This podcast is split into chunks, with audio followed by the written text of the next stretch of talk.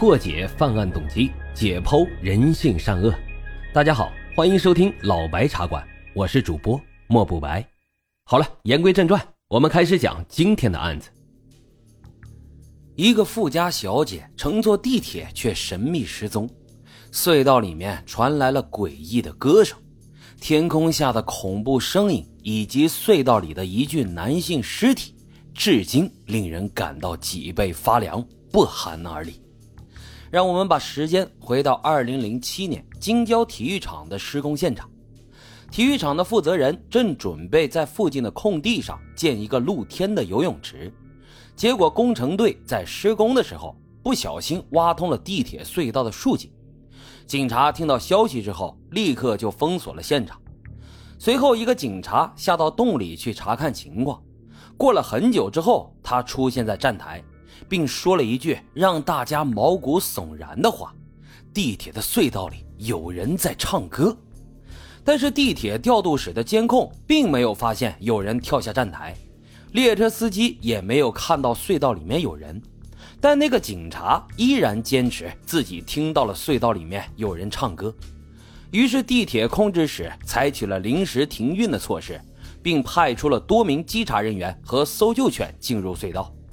十分钟以后，大家准备离开往回走，突然，隧道前方的拐弯处传来了一个女人的歌声，并且唱的还是一首日文歌曲，听起来非常的恐怖。就连现场的警察都不禁怀疑：难道会有鬼？一想到这儿啊，其他搜救队员就不敢再往前走了。只有那名警察继续往前走，没走多远，他就停了下来。所有人都跟了上去，发现地上有一部手机。原来隧道里面的女人歌声是手机铃声，这可把大伙都吓了一跳啊！大家也都松了一口气。此时呢，一名警察想把手机捡起来，而那名警察却立刻阻止了。这里出现手机，难道不奇怪吗？大伙都知道。地铁车厢是一个封闭的空间，乘客是不可能把手机丢在隧道里面的。而且这部手机看上去非常的奢华昂贵。之后安检员对比了网上的图片，经过确认，这是一款日产的东芝手机，全球限量一千台，面板上面镶了十四颗钻石，售价约为三十九万九欧元。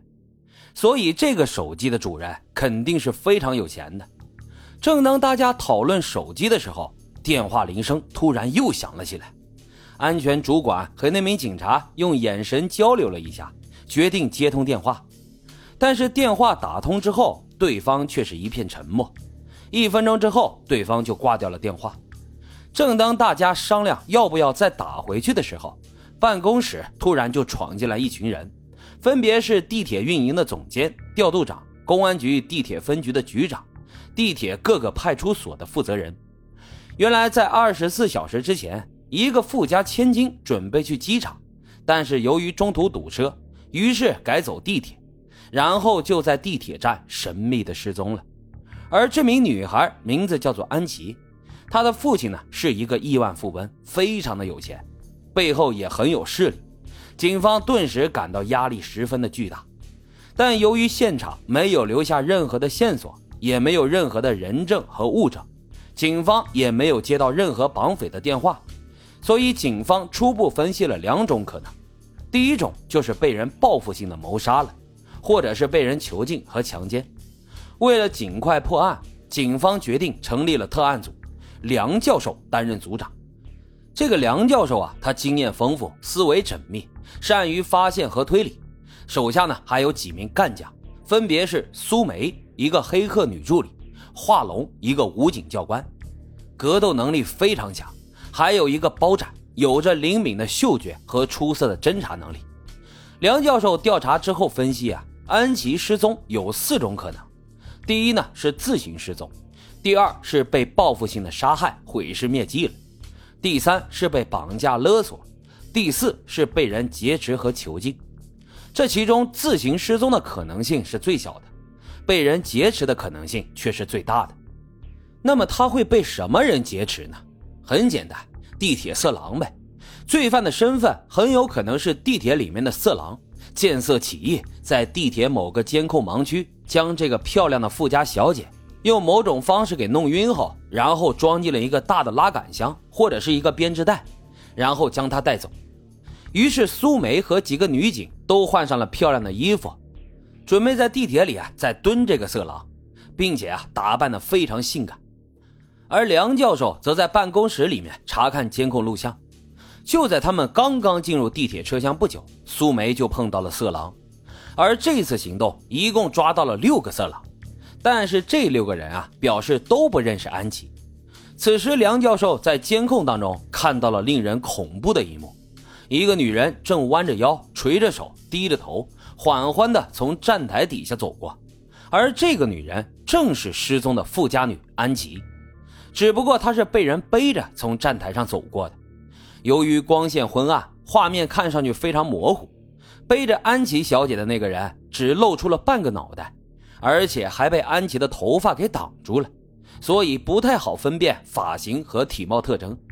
苏梅将画面放大了一百倍，用电脑清晰技术处理之后，发现那个人戴着一顶头盔。此时的包斩也找到一个地铁上卖报的男子，问他有没有在地铁上见到过戴着头盔的可疑人员。这个卖报员提供了一条非常重要的线索，他看见过一个流浪歌手，经常戴着一个摩托车的头盔，每天都要坐地铁，但又不像是地铁站的工作人员，而且他的耳朵好像少了一个。此时，安全主管找了一个头盔，卖报员一看就说就是戴着这种头盔。之后经过技术比对，这种头盔和监控录像上的头盔完全吻合。此时，梁教授就认为这个嫌疑人很有可能是地铁站的工作人员，因为从监控录像上来看，他始终都低着头，有意识的在躲避监控摄像头，说明他很熟悉地铁里面的监控探头的分布情况。另外，安全主管介绍，戴这种头盔的工作人员有巡查员、维修工、机电工，这些人几乎全部都是夜班，有的呢是临时工。白天地铁运营结束之后，他们会在晚上修理机车、检查隧道。